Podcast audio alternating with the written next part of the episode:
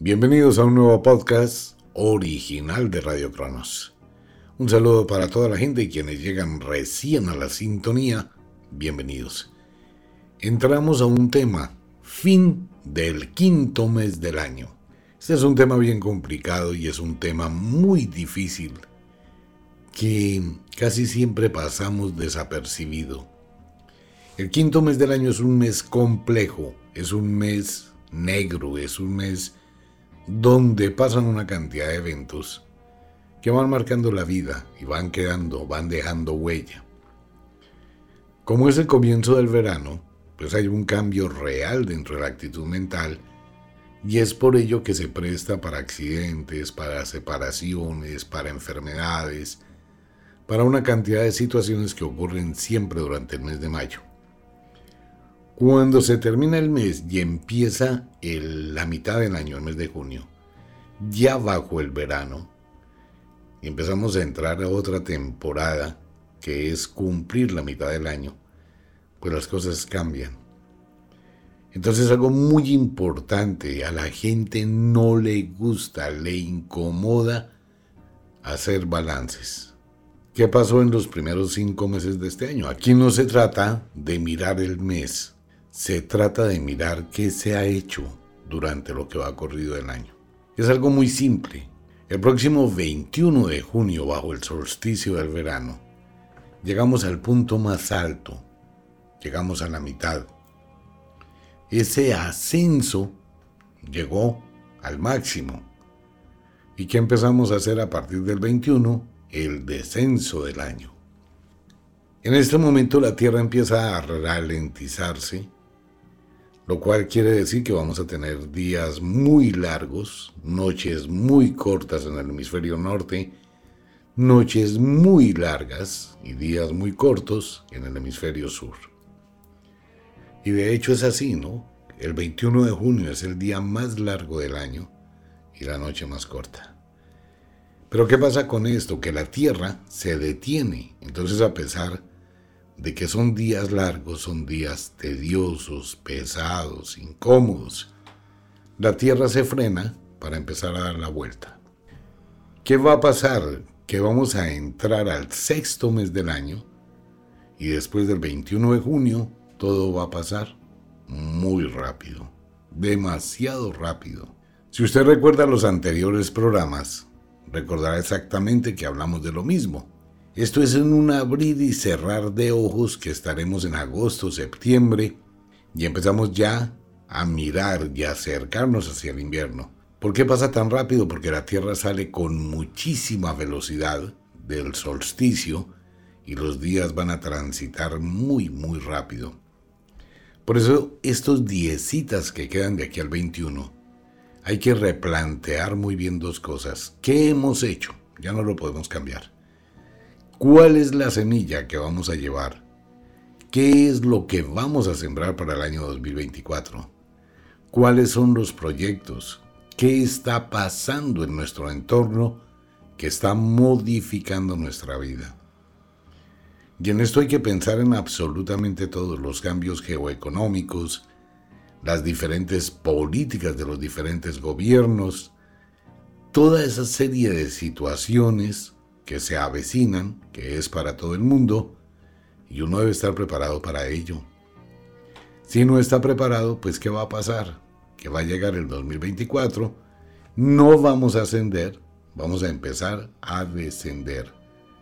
Número uno, su nivel económico, ¿cómo está? En esto hay que ser muy consecuentes. Por favor, esto va para todo el mundo. Mucha gente se deja llevar por la premura, y eso lo están diciendo los grandes economistas y financistas del mundo. Este no es un momento para endeudarse. ¿Por qué? Porque los intereses están exageradamente caros. Entonces lo que usted va a dar de cuota inicial probablemente lo pierda. No es el momento para comprar casas, no es el momento para comprar automóviles, no es el momento para hacer inversiones excepto que usted vaya a comprar de contado. Si va a sacar créditos, debe evaluar, debe pensar, debe analizar, porque el valor de los créditos está muy alto Y si la situación se llegase a complicar hacia el mes de agosto, septiembre, octubre, hacia el final del año, la deuda con la que usted empieza el 2024 va a ser imposible de pagar. Por eso es mejor replantear todo. Lo primero, por favor, mire sus extractos bancarios. Está pagando un crédito del apartamento, mire cuánto debe de capital, cuánto debe de intereses, cuánto paga mensualmente a capital, cuánto paga mensualmente a intereses, y sobre eso va a empezar a crear su presupuesto. Si sacó un carro a crédito, empiece a mirar cuánto vale el carro al precio de hoy, cuánto está pagando de intereses, cuánto de esa cuota que usted paga va a capital mensualmente. Entonces uno tiene que empezar a modificar ese tipo de cosas. Tiene que tener, y así no le guste a mucha gente la palabra, tiene que, debe replantear y mirar su economía, ante todo la economía, por favor. Hay algunas personas que dicen, a mí no me importa la plata. Ok, perfecto, chévere por usted. Pero es que nadie vive sin plata. Nadie. Así usted tenga una ideología política totalmente distinta, donde piense que el capitalismo es malo, que tener dinero es malo. Todo eso es una serie de conceptos que generan una serie de confusiones y polarizan a los países. ¿Qué es lo que pasa? Lo que pasa es algo muy simple. Si usted trabaja duro, tiene para vivir bien. Si usted no trabaja duro o con inteligencia, pues va a vivir más o menos. Si usted no trabaja pensando que alguien tiene que darle y tiene la obligación de mantenerlo, pues va a vivir muy mal. Demasiado mal. Entonces uno tiene que tener una concepción distinta. ¿Necesito plata para vivir? Sí, amigo mío, sí, amiga mía, y eso no hay nada que pelear ahí. La gente que logra tener un buen ingreso económico, pues logra tener una estabilidad y una mejor calidad de vida, mejor alimentación, mejor servicio médico, mejor vivienda, algunas comodidades que le van a ayudar indudablemente a vivir bien. Si usted no tiene plata, pues va a ser un problema. Todo se le va a dificultar, todo va a ser una situación conflictiva, una situación problemática y necesita del dinero. Tenemos una cantidad de conceptos que nos han impuesto y mucha gente se va a llevar por esos conceptos. Nadie tiene obligación con nadie, mire. En la vida está el principio de la compensación, algo por algo. Si usted quiere ganarse un peso, tiene que luchar para ganarse ese peso. Es así de simple y eso pasa en todo en la naturaleza. Si un tigre quiere comer, pues el tigre va a ir y va a matar a la presa y se va a alimentar. Tiene que actuar. Pero no existe en la naturaleza un rey donde van a ir sus súbditos, van a matar a la presa, se la van a traer al rey, se la van a dar por pedacitos, por bocaditos, y el rey se la come y los demás no comen nada. En serio, eso no funciona, eso no lo hay. Entonces mucha gente tiene el concepto que me den. No, eso no funciona. ¿Cómo se comprobó eso? Se comprobó eso en Estados Unidos, después de la pandemia y dentro de la pandemia, cuando el gobierno de Estados Unidos empezó a subsidiar a muchísimas personas entregándoles un salario mensual sin que trabajaran. Pues eso fue un gasto enorme del gobierno que está pagando las consecuencias ahora en un problema muy cercano a una recesión económica, en una situación de crisis económica, claro, porque se gastó muchísima plata sin recibir nada. Pero fuera de eso, ¿qué pasó? Que se presentaron dos situaciones muy complicadas. La gente que empezó a recibir una cantidad de dinero mensualmente como ayudas del gobierno pues no quería trabajar, ya cuando empezó a pasar la pandemia. No, pues yo sigo esperando que el gobierno me siga dando. ¿Qué hago? Pues me siento en la cama a ver televisión, a tomar cerveza, a hacer barbacoas y ya. Y chévere porque cada mes me llega mi sueldo, mi chequecito. ¿Qué empezó a pasar con los restaurantes? No existía gente para trabajar, ni siquiera los transportadores. Entonces todo eso empezó a crear un cúmulo de deuda que es una de las influencias que tiene en este momento Estados Unidos en su reserva, pues es un problema, ¿no? Entonces no se puede. Y uno no puede esperar que alguien me dé. Es importante evaluar, reevaluar su estado financiero. Estos cinco meses del año hay que mirar exactamente en qué estoy, en qué condiciones estoy. ¿Cómo empiezo a hacerlo? Empiece por mirar sus tarjetas de crédito. ¿Cuántas tarjetas de crédito está manejando? ¿Qué interés está pagando por esas tarjetas de crédito? ¿Cuánto debe y a qué plazo debe? Mucha gente se vuelve loquita con las tarjetas de crédito y hace un avance con una para pagar otra y después de que pagó esa, vuelve y saca la plata y paga la otra y empieza a hacer un juego de ajedrez y todo raro. Pero por cada transacción sigue aumentando los intereses hasta que eso se va a volver impagable. Que tiene varias tarjetas de crédito, entonces sea muy lógico cuál necesita, cuál usa y el resto si tiene que pagar una mensualidad, pues cancélela. Más adelante, si las cosas vuelven a estabilizarse, pues vuelve y la saca. Pero cualquier 30, 40 mil pesos que pague usted mensualmente por una tarjeta de crédito que no usa, eso es plata. Puede que un día uno diga 40 mil pesos no son nada. Si son tres tarjetas son 120 mil pesos al mes. Millón y pico mil de pesos al año. Eso ya suma. Entonces lo primero que hay que replantear es la situación económica. Lo segundo que hay que replantear hasta el día de hoy es qué tiene, qué conocimiento, qué experiencia, qué arte sabe manejar, qué negocio tiene para afrontar los seis meses finales de este año como un elemento de ahorro para el 2024.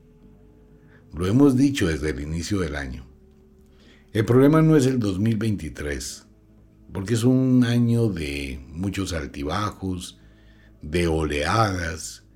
Es el primer año donde más o menos hay una estabilidad después de la pandemia y como que todo se vuelve a acomodar, a normalizar sin lograr la estabilidad. El problema va a ser el 2024. La gran mayoría de países, sobrecarga de impuestos, aumento de los intereses, dificultad para conseguir empleo, que eso va a ser un lío el año entrante de los mil demonios para mucha gente. Hay que pensar en eso. Por favor, hay que adelantarse al futuro. Si usted no ha visto noticias, vuelvo y le recuerdo, la inteligencia artificial llegó para quedarse. Y no es una. Por lo menos de aquí a diciembre van a salir unas 10 tipos de inteligencia artificial altamente especializadas en el manejo de muchos trabajos que tiene hoy la gente, pero muchísimos. Pues hay una inteligencia artificial que es un contador, porque es matemática, ¿no?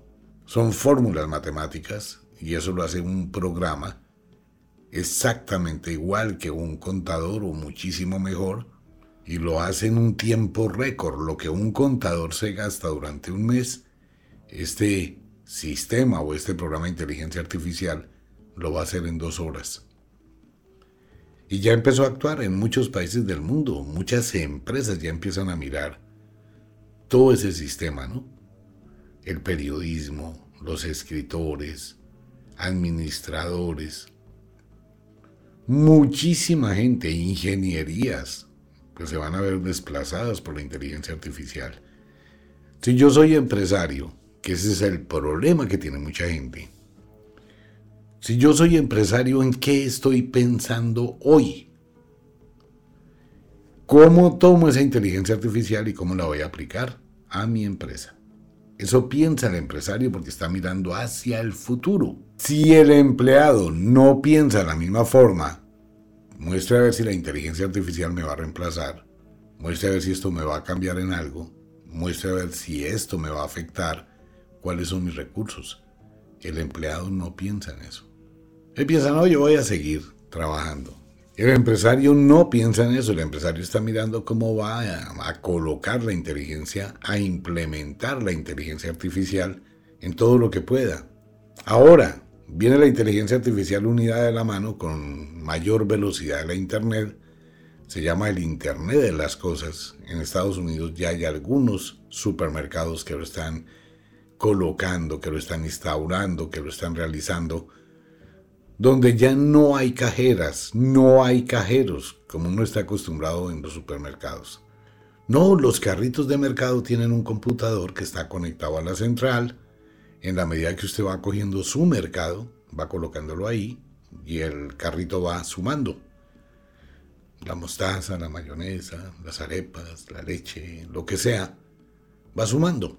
Y cuando usted llega a la salida, donde va a empacar, pues simplemente tiene que pagar. Y eso tiene una cantidad de sensores, la cosa más tenaz para que nadie se robe nada. Pero no hay un ser humano. Entonces eso va a ser como las bombas de gasolina en Estados Unidos. Allá no hay un humano que lo atienda. Usted llegó en su carro, se bajó del carro, ¿cuánta gasolina va a echar? Tanta gasolina, marcó, colocó su tarjeta, sacó el, la pistola, la colocó, tanqueó su carro. Nadie está por ahí. Nadie. Usted solito se atiende. Entonces los supermercados van a empezar a trabajar 24 horas porque no hay seres humanos, no hay que pagarle a nadie. En Colombia ya se empieza a implementar, por ejemplo, en los peajes, lo mismo en Estados Unidos, ¿no? En el sistema de peajes en Estados Unidos usted no ve las casetas de peajes, no hay. Bueno, algunos tienen unas casetas para la gente que no tiene el sistema del chip, pero la gran mayoría son chips que están pegados en el parabrisas del carro y le van descontando su tarjeta. Entonces viene la otra parte que es el Internet de las cosas. Ese Internet de las cosas quiere decir que su nevera va a estar conectada con el supermercado, que le va a estar indicando cuándo se le van acabando los productos y una cantidad de situaciones. ¿Es un panorama raro? Sí, es un panorama raro que usted no puede descuidar porque el directamente afectado va a ser usted en el 2024. Entonces, ¿qué tengo que hacer? Prepararme hacer un balance hasta hoy de estos cinco meses, a partir de este mes de junio que comienza, todo va a cambiar, absolutamente todo. Pero por favor, en el mundo, en este momento, los gobiernos que tienen visión hacia el futuro, pues tienen que hacer una cantidad de reformas laborales. Lo más probable es que la gran mayoría de gobiernos en todo el mundo empiecen a implementar el trabajo por horas. ¿Por qué? Porque es que es muy simple. Los gobiernos tienen que abrir la puerta a la posibilidad que las herramientas tecnológicas van a reducir el trabajo, el tiempo del trabajo, muchísimo. Entonces, ¿qué va a ocurrir? Que muchas empresas necesitan una persona que le trabaje una hora, dos horas, tres horas máximo. Esta persona puede trabajar tres horas aquí, como se hace en Estados Unidos, va a trabajar tres horas allá, va a trabajar otras dos horas en otra parte, va a trabajar desde su casa. Muchos países van a implementar el trabajo por horas. No hay forma de hacerlo de otra manera y menos con toda esta tecnología que viene en camino. Pues que si son países visionarios, ¿no? Obviamente. Es una alternativa, entre otras cosas, muy buenas porque le va a dar la posibilidad a una persona que se ponga el sueldo que quiera y que trabaje el tiempo que quiera Usted le van a pagar por hora laborada, hora de trabajo. ¿Puedo trabajar tres horas en esta empresa? Sí, perfecto. Y trabajo otras tres en otra y trabajo otras cuatro en otra. Las personas que hacen aseo en muchos países del mundo, en Estados Unidos, en Europa, donde sea, pues trabajan por horas. Si son ágiles, van y arreglan una casa rapidísimo, muy bien arreglada. Obviamente no pueden perder el empleo y salen de ahí, se van para otra y llegan a otra y atienden cuatro o cinco casas al día. Entonces se ponen unos sueldazos grandísimos. Ahora, ¿qué pasa con los países que no implementan ese sistema? Pues que va a ser un problema, porque los empresarios entonces van a decir, yo no contrato a una persona porque la necesito solo dos horas. ¿Y qué pasaría con el resto del tiempo? Estoy pagándole a alguien por algo que no va a hacer. ¿Qué prefiero hacer? No pago. Y mejor consigo un freelance o una persona que trabaje desde casa. Ese es un problema que usted tiene que evaluar. No importa la profesión que usted tenga. Bill Gates, el dueño de Microsoft, y toda esa historia, la inteligencia artificial, sacó un listado de los empleos que no corren riesgo. Usted lo leyó, se le ocurrió leerlo en las noticias, mirar, enterarse. Pues bueno, lo va a contar. Trabajos que no corren riesgo. Carniceros, empacadores, obreros, manicuristas, carpinteros, mecánicos de moto, mecánicos de automóvil, todo lo que tenga que ver con el sector manufacturero, todo. Enfermeros, enfermeras, cuidadores de niños, cuidadores de adultos. La gran mayoría de trabajos así son los que no tienen riesgo, porque es lo único que no puede hacer la inteligencia artificial. Los demás, todos. Pues mire, hay una cuestión que se va a implementar. Los aviones que empiezan a salir al mercado, todos los aviones comerciales, todos, todos, todos, ya eso es inevitable. El piloto y el copiloto que usted ve en un avión son gerentes del vuelo sí, gerentes de vuelo que van a administrar el vuelo, pero no van a volar el avión. La gran mayoría de aviones pues vienen ya con un sistema de piloto automático que son como seis computadores que controlan todas las fases del vuelo. ¿Qué es lo que hace el piloto? Encender los motores, programar el computador, despegar 50 pies después del despegue, piloto automático. Eso está haciéndolo ahora los aviones, ¿no? Y el avión hace la gran parte del trabajo, el computador, la inteligencia artificial. Pero ahora hay un valor agregado. Algunos aeropuertos en el mundo, con todo el tráfico aéreo que hay, necesitan agilizar el tráfico, eficacia y eficiencia. Entonces les colocaron un sistema, bueno, este es un sistema de navegación ILS, que es aproximación y aterrizaje por instrumentos. Entonces lo que hicieron toda esta gente cerebro de todos los aviones fue colocar una cosita que se llama autolanding. ¿Y qué hace el piloto? El piloto oprime, así no haya visibilidad, así esté cerrado el aeropuerto, así no exista visibilidad y tenga las nubes más tenaces, se colocó autolanding. Se cruzó de brazos y ya, ¿Qué hace el piloto automático? Todo. Reduce la velocidad, saca los flaps, hace aproximación perfecta, saca el tren de aterrizaje, full flaps, aproximación y aterriza. Frena, sale de la activa, llega a plataforma, llega a la puerta y detiene los motores. Todo lo hace el avión. Entonces, ¿qué va a pasar ahora? Que los aeropuertos pues pueden trabajar mucho más, van a agilizar muchísimo el ingreso y la salida de vuelos. Así va a ser todo, amigo mío, para el 2024. Estamos en los primeros pinitos, que es lo que usted está viendo. Porque hasta ahora empieza la tecnología a actuar en diferentes aplicaciones, en diferentes sitios. Qué bien con los políticos del mundo que están recurriendo a la inteligencia artificial para tener discursos y aplicar la inteligencia artificial en la mejora de los pueblos, en la mejora de la economía, porque la inteligencia artificial tiene de todo, ¿no? No es solamente chatear, no hay programas específicos que tienen un desarrollo impresionante en la mejora, dos cosas, eficacia y eficiencia. Entonces, ¿cuál es su trabajo? Mi trabajo es que soy recepcionista. Tiene que pensarlo muy bien, porque probablemente para enero el sistema de recepción de las empresas se va a acabar.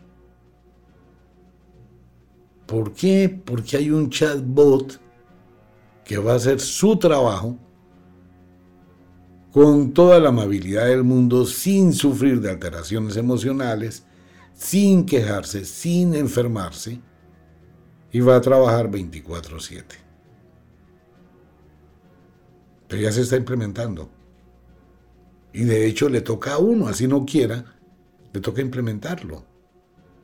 ¿Por qué? Porque ese es el avance que hay que tener en cuenta.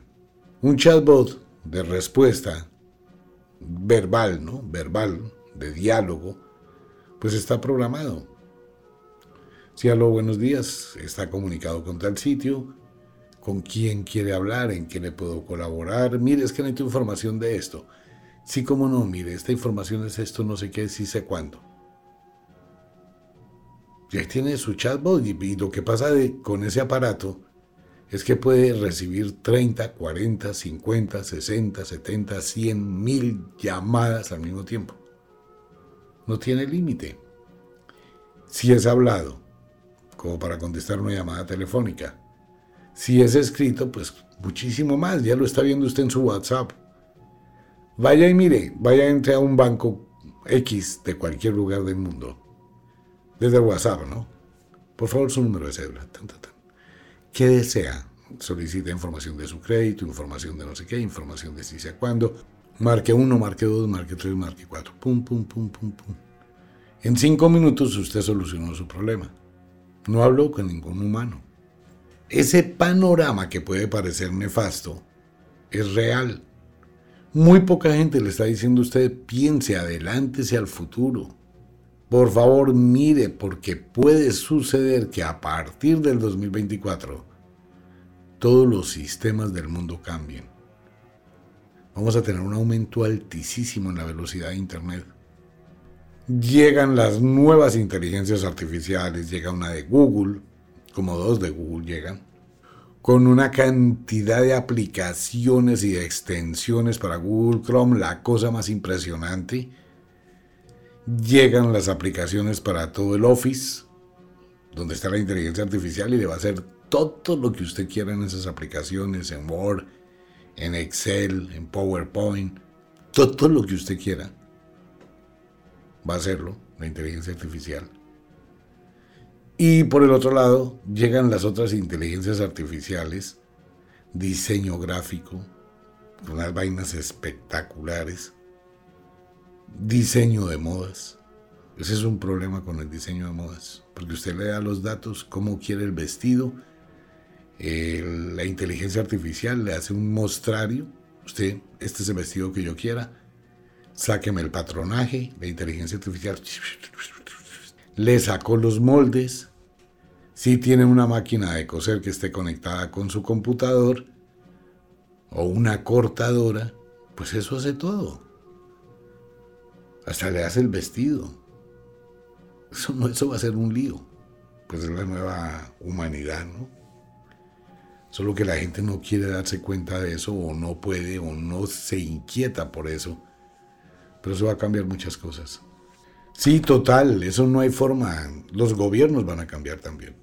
Pues los gobiernos en el mundo, ¿a dónde van a recurrir ahorita? Pues los congresistas, los diputados, los concejales, la gente que está en el gobierno, va a entrar a la inteligencia artificial para mirar cómo puede ayudarse a manejar la situación de un país ante una situación, esta decisión vale la pena, no vale la pena, cuáles son los pros, los contra. Se hace un debate con la inteligencia artificial que tiene muchísima información y que va a dar la mejor opción. Entonces, ¿qué pasa? Que los congresistas o la gente que toma las decisiones de las leyes, pues van a empezar a mirar y a debatir esa información que le está dando la inteligencia artificial. Entonces van a decir, no podemos hacer esto porque esto es contraproducente a largo plazo, a mediano plazo. No podemos hacer esto, esta es la mejor alternativa. ¿Sí se da cuenta? la inteligencia artificial empieza a modificar el sistema. Pero no solamente el sistema, porque no solo los políticos pueden ingresar a la inteligencia artificial, todo el mundo. Pues ya se probó con lo que pasó en España, ¿no? No me quiero meter en temas políticos porque esa no es la idea, es una, una similitud de lo que está pasando, de cómo está afectando la inteligencia artificial. ¿Qué es lo que hace la inteligencia artificial, por ejemplo, en España? que fue una de las causas por las cuales mucha gente tomó la decisión en su votación. Primero, pues entran a la inteligencia artificial y le preguntan, ¿qué tal es este presidente? ¿Qué tal es este candidato? ¿Qué pasa si continuamos como vamos? Como la inteligencia artificial tiene una cantidad de información estadística confirmable, comprobable, y lo hace en un milisegundo, pero la inteligencia artificial hace una serie de, bueno, de estas figuras estadísticas y dice, bueno, eh, este mandatario ¿Cuántos aciertos tuvo? ¿Cómo está el país? ¿Cómo está el PIG, el Producto Interno Bruto? ¿Cómo están las pérdidas y ganancias? ¿Qué ha logrado hacer por el país? ¿Cómo ha avanzado? ¿Qué conflictos ha tenido? ¿Qué problemas ha tenido? No, qué pena, esta persona no tiene ni cinco de administración y el país va para la quiebra. Si usted acepta eso, pues va a ayudar a que el país se quiebre más. Entonces voy a mirar esta otra persona, voy a mirar esta otra alternativa, voy a mirar este otro programa, voy a mirar este plan. Eso está haciendo la gente. Indistintamente de todo lo que le digan las redes sociales. ¿Y eso qué va a hacer? Pues que va a cambiar. ¿Qué va a pasar en Estados Unidos con las elecciones? La misma vaina. Eso va a afectar todo. De hecho, ya lo está afectando, ya se está empezando a sentir en el mundo esa situación de cambio. Investíguelo. Por favor, no me crea nada.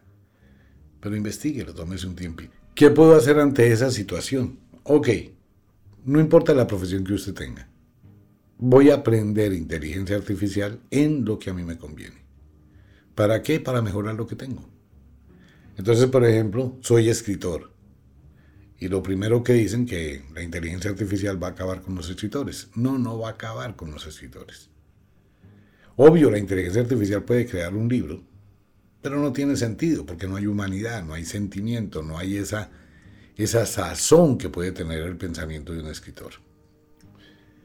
Y puede escribir un libro. Ok, entonces, ¿qué hace uno como escritor? Venga para acá.